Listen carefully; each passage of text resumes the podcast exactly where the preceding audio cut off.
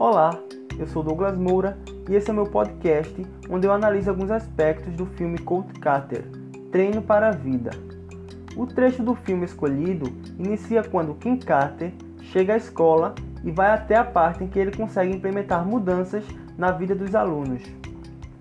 Bom, com a chegada do treinador Kim Carter à escola de Richmond, ocorre de imediato muitas mudanças naquele ambiente.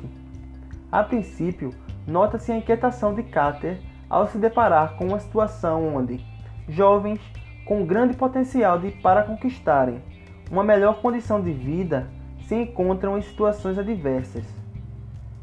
Com dificuldade de obterem bons rendimentos escolares e um comportamento nada exemplar, os jovens alunos daquela escola tendem a seguir as estatísticas daquela região, que não são boas. Para conseguir o respeito dos jogadores, Carter exerce um estilo de liderança autocrática, impondo um conjunto de regras onde os alunos que quiserem participar do time devem assinar um contrato que tem como exigências um comportamento respeitoso, modo adequado de se vestir e boas notas em todas as matérias. Logo de início, ele encontra a resistência por parte dos jogadores Porém, ao observarem que Carter não está ali para brincadeira, a resistência inicial dos atletas acaba e o treinador vai ganhando espaço dentro da equipe.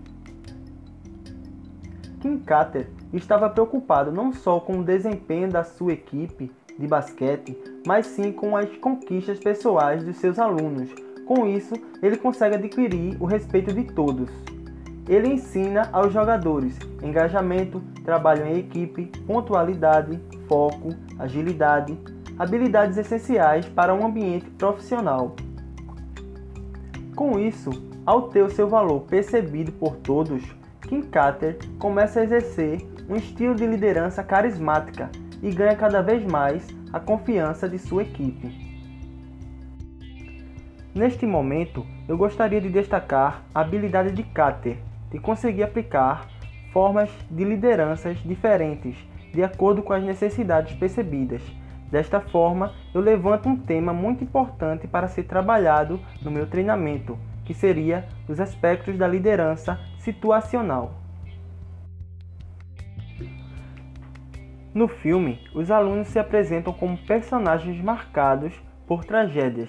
São 15 alunos no time de basquete e quatro deles aparecem com mais destaque.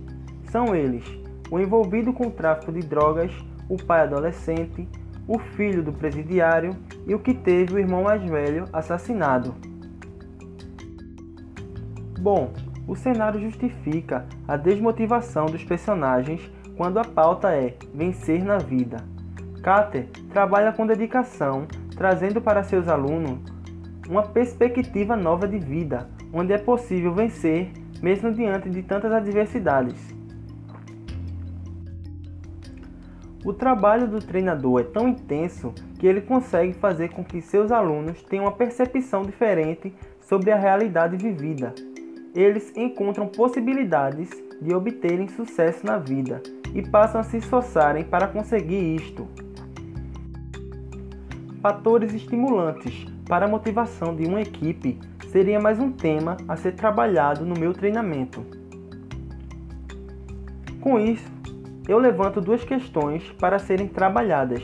A primeira seria: qual o papel da liderança na criação de um ambiente de crescimento? Esta relacionada ao tema de liderança. E a segunda, relacionada ao tema de motivação, seria a importância da motivação para o desenvolvimento de uma equipe. Então é isso, obrigado por me ouvir e até a próxima.